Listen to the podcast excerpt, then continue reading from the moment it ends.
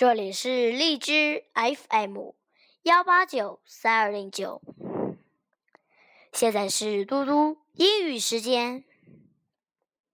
今天我要阅读的是第三单元第二部分。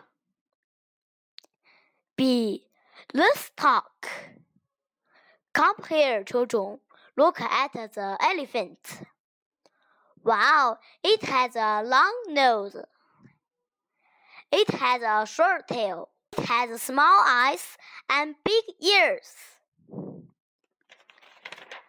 Let's learn. Wow, it has a small head and a short tail.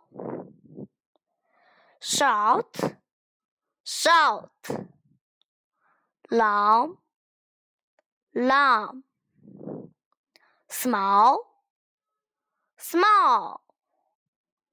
Big, big. Let's do. Big, big, big. Make your eyes big. Small, small, small. Make your eyes small. Long, long, long. Make your arms long. Short, short, short. Make your arms short. Story time. Look, how many animals do you know? I know all the animals.